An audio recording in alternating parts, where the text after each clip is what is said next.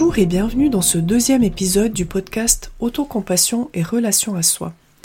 Aujourd'hui, on va parler des idées reçues à propos de l'autocompassion. Quand on commence à pratiquer l'autocompassion, c'est assez normal d'avoir des idées reçues à son sujet, d'avoir des doutes. Après tout, c'est quelque chose qu'on ne connaît pas. Comme on l'a vu la semaine dernière, on n'apprend pas à pratiquer l'autocompassion, on n'apprend pas à être compatissant avec soi-même. Donc, c'est assez normal qu'on puisse avoir des doutes, des questionnements et des idées préconçues. Par contre, si on veut apprendre à la pratiquer, c'est important d'en prendre conscience parce que sinon ça va être des obstacles importants à la pratique. Si par exemple on pense que l'autocompassion ça va nous rendre mou ou que c'est égoïste de la pratiquer, il y a de fortes chances qu'une part de nous résiste à la pratique et que ça soit vraiment un gros obstacle. Donc avant de partir dans les explications, je te propose de prendre un petit moment de réflexion pour toi. Euh, tu peux arrêter l'enregistrement un moment si tu le souhaites et simplement te poser la question suivante. Quelles sont mes idées reçues à propos de l'autocompassion? Quelles sont mes idées reçues euh, au sujet de prendre soin de moi, de prendre soin de mes besoins? Comment est-ce que je le perçois? Donc tu peux prendre un instant pour réfléchir à ça et ensuite revenir à l'enregistrement. Voilà, j'espère que tu as pu identifier quelques idées que tu avais déjà à propos de l'autocompassion. Euh, pour information, ce dont je vais te parler maintenant est vraiment basé sur de la recherche. Euh, en Europe francophone, l'autocompassion est encore assez peu connue. Par contre, aux États-Unis, ça fait depuis 2010 que l'autocompassion en pleine conscience, la mindful self-compassion existe.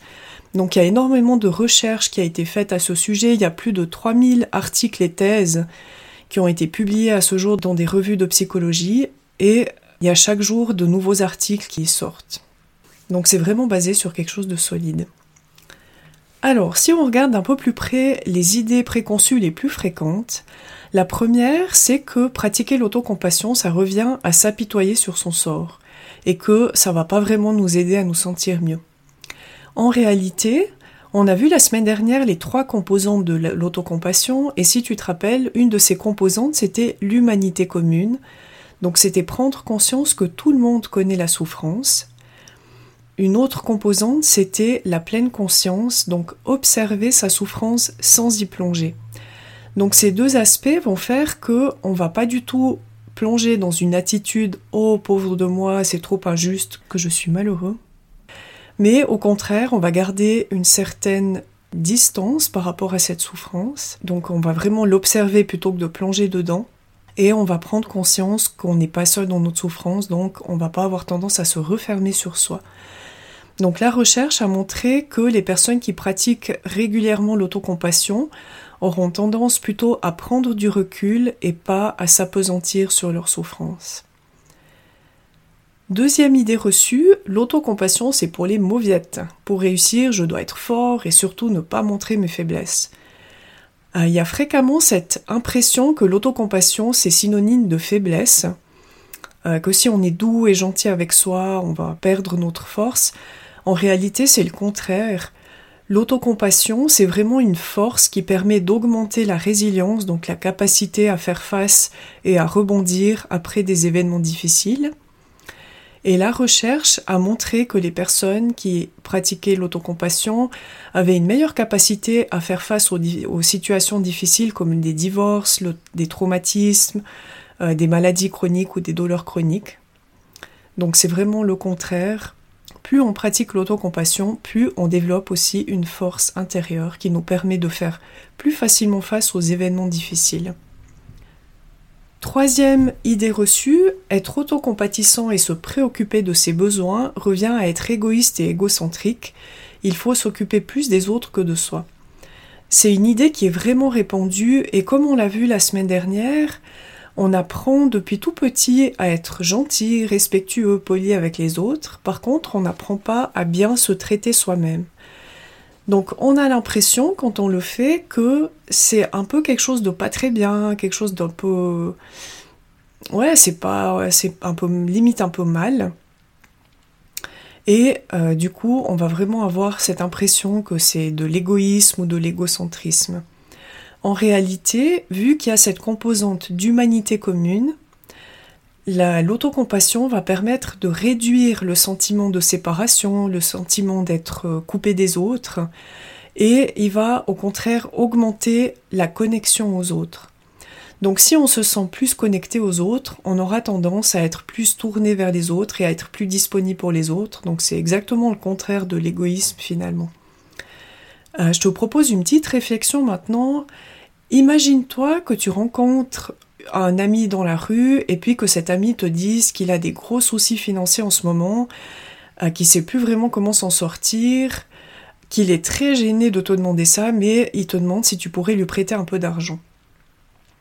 Si tu as de l'argent sur ton compte en banque, il y a des chances que tu te sentes à l'aise pour lui dire oui et puis que tu puisses lui donner volontiers ce qu'il te demande et ça ne sera pas un problème pour toi.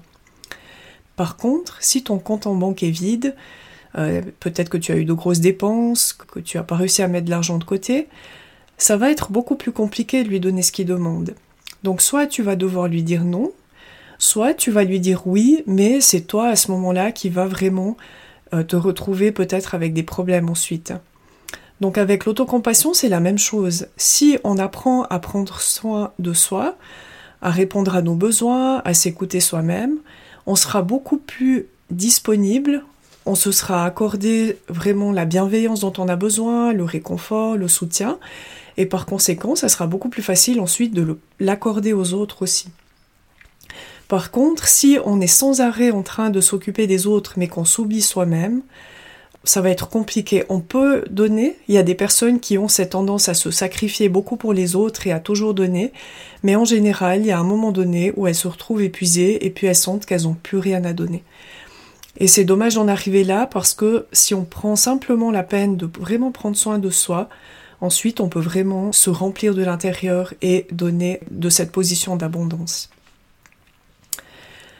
Toujours par rapport à cette croyance que l'autocompassion revient à l'égoïsme ou à l'égocentrisme, la recherche a montré que les personnes autocompatissantes étaient capables de faire preuve de plus d'attention et de soutien dans les relations interpersonnelles, qu'elles étaient moins jalouses, qu'elles faisaient plus facilement des compromis quand il y avait un conflit, et qu'elles arrivaient à faire preuve de plus de compassion envers les autres. Quatrième idée reçue, si je pratique l'autocompassion, je vais devenir complaisant envers moi-même, ne plus faire d'efforts, je vais devenir paresseux, faire ce que je veux quand je veux. Je dois me serrer la vis si je ne veux pas que ça arrive. Donc ça, c'est aussi une idée qui est très répandue, cette croyance qu'on doit être dur avec soi-même, qu'on doit se contrôler, qu'on doit se surveiller et que, que si on le fait pas, on va déraper, on va faire des choses qui sont pas qui sont pas bien, on va se laisser aller, on va plus aller travailler. Donc il y a toute une série de, craintes qui sont présentes. Et donc là, la réponse est simplement que dans l'autocompassion, on met vraiment l'accent sur le bien-être à long terme et pas sur la satisfaction à court terme.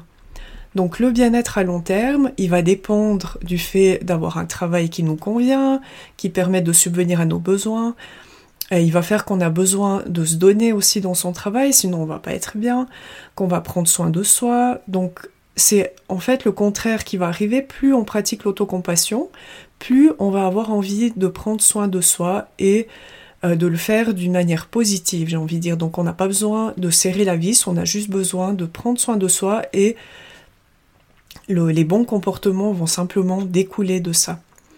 La recherche a montré que les personnes qui pratiquaient l'autocompassion avaient de manière générale des comportements plus sains. Elles pratiquent plus d'exercices physiques, elles ont une meilleure alimentation, elles boivent moins d'alcool, elles font des contrôles plus réguliers chez le médecin.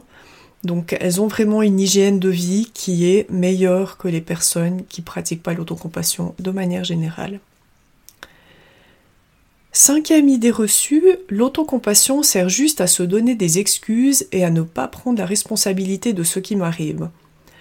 Donc on peut avoir l'impression que quand on, pratique l'autocompassion, c'est juste une manière de dire ah c'est pas ma faute, euh, je suis pas responsable. Et en fait c'est le contraire qui se produit parce que, comme on a vu la semaine dernière, quand on pratique l'autocompassion, l'idée c'est d'arriver à se voir soi-même tel qu'on est, avec nos qualités, avec nos forces, mais aussi avec nos défauts, avec nos imperfections, avec les côtés de nous qui sont peut-être moins euh, brillants, moins lumineux. Donc c'est vraiment de se voir dans sa globalité. Et si on arrive à se voir et à s'accepter et à s'apprécier comme ça, alors ça va être beaucoup plus facile de reconnaître quand on fait des erreurs, de les accepter et d'en assumer les conséquences. La recherche a montré que les personnes autocompatissantes prennent plus facilement la responsabilité de leurs actions et que quand elles commettent des erreurs ou quand elles blessent quelqu'un, elles vont plus facilement s'excuser. Et enfin, une dernière idée reçue, c'est l'autocritique est la meilleure manière de me motiver et de passer à l'action. Avec l'autocompassion, je vais me laisser aller et ne plus faire d'efforts. Donc ça, c'est vraiment une croyance qui est très répandue. Euh, de manière générale, on a tendance à penser que si on se critique soi-même, ça va nous aider à nous pousser, à nous motiver, ça va nous permettre d'accomplir les choses. Et si on observe vraiment ce qui se passe d'un peu plus près, on réalise que c'est le contraire qui se produit. L'autocritique a tendance à saper la confiance en soi et à augmenter la peur de l'échec, ce qui fait que quand on est dans cet état-là, on osera moins prendre de risques, on va être moins motivé à faire ce qu'on a à faire parce qu'on aura peur de l'échec, de, des conséquences. Donc finalement, c'est exactement le contraire de ce qu'on pense qui se produit. L'autocompassion, on a vu tout à l'heure que derrière, il y a vraiment un désir de s'apporter la santé et le bien-être sur le long terme, et c'est ça qui va en fait booster la motivation parce que pour pouvoir atteindre ces, objectifs, on va avoir besoin de prendre soin de soi.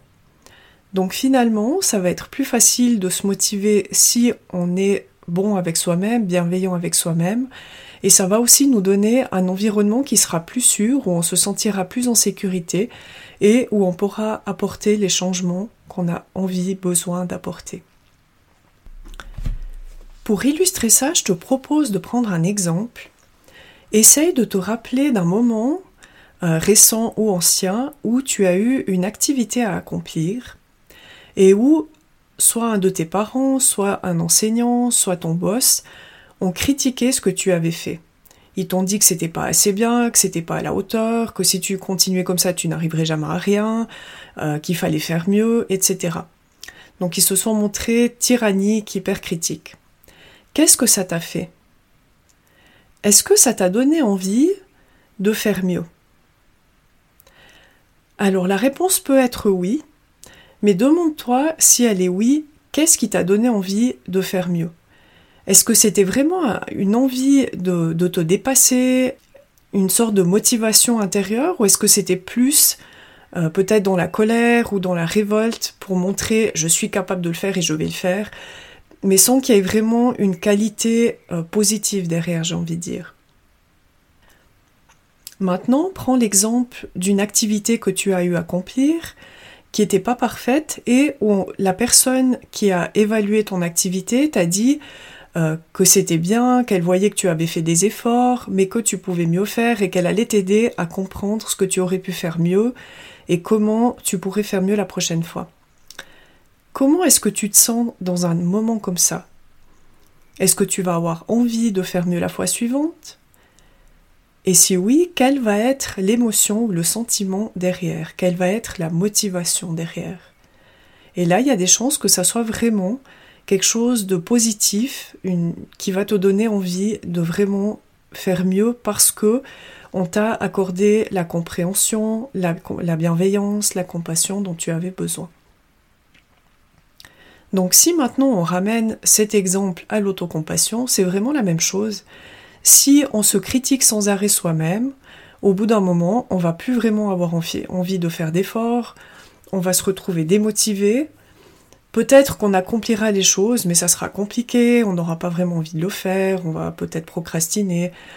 Donc ça sera vraiment euh, on va se mettre des bâtons dans les roues finalement. Par contre, si on s'accorde de l'autocompassion, si on prend soin de soi, si on se montre bienveillant envers soi-même, tout en étant honnête, évidemment, en reconnaissant que euh, ce qu'on a accompli, c'est pas parfait, qu'il y a des choses qu'on peut faire mieux, mais en, allant vraiment dans le positif, alors il y a des chances qu'on ait beaucoup plus envie de, euh, grandir, de s'accomplir de cette manière-là. Euh, donc par rapport à cette autocritique, la recherche a montré que chez les personnes qui sont autocompatissantes, elles ont aussi des exigences personnelles élevées. Par contre, elles ne vont pas s'en vouloir si elles échouent. Donc c'est vraiment la différence. Elles vont avoir envie de réaliser des choses tout autant que les autres personnes, mais par contre, en cas d'échec, elles pourront rebondir plus facilement. Donc elles auront déjà moins peur d'échouer, et si ça arrive, elles pourront plus facilement se remettre en selle. Donc voilà les six idées reçues qui sont les plus fréquentes et dont j'avais envie de te parler aujourd'hui. Une dernière chose dont j'aimerais te parler aujourd'hui, c'est la différence entre autocompassion et estime de soi, parce que on a souvent tendance à confondre les deux, et en fait c'est assez différent. L'estime de soi, c'est le fait de voir ses qualités plutôt que ses défauts, euh, de mettre l'accent sur ce qui est bien en nous et d'essayer d'oublier un peu le reste. Euh, on va peut-être se comparer aux autres et puis on va chercher ce qu'on fait mieux qu'eux, ce qu'on est mieux qu'eux. Donc c'est vraiment une espèce de comparaison et on va euh, créer une échelle entre ce qui est bien, ce qui est moins bien et essayer de mettre l'accent sur ce qui est bien. Donc ça fonctionne bien tant que tout va bien, parce que on peut vraiment rester dans cette impression qu'on est mieux que ce qu'on imagine, etc. Par contre, quand les choses se compliquent, quand on rencontre une difficulté, un échec, quand on vit un conflit, une déception, là, il y a de fortes chances que l'estime de soi baisse fortement, voire qu'elle s'écroule complètement et qu'on doive ensuite tout reconstruire. L'autocompassion, on a vu que c'était l'idée de s'accepter dans sa globalité, avec ses qualités, mais aussi avec ses défauts, avec ses imperfections, en acceptant les échecs, en acceptant les erreurs qu'on commet. Donc, on n'a pas du tout besoin de se voir sous une forme, j'ai envie de dire, améliorée.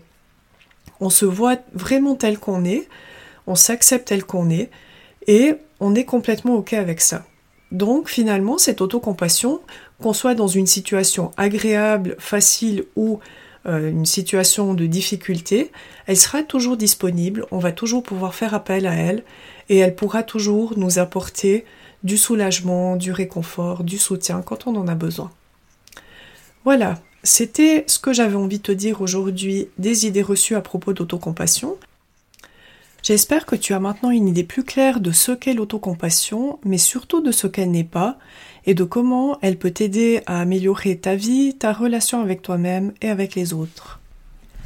La semaine prochaine, je te proposerai un petit exercice de réflexion qui te permettra d'évaluer ton degré actuel d'autocompassion.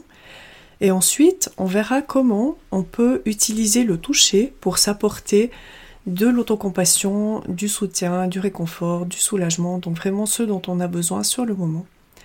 Donc d'ici là, je te souhaite une magnifique semaine et je me réjouis de te retrouver la semaine prochaine. À bientôt!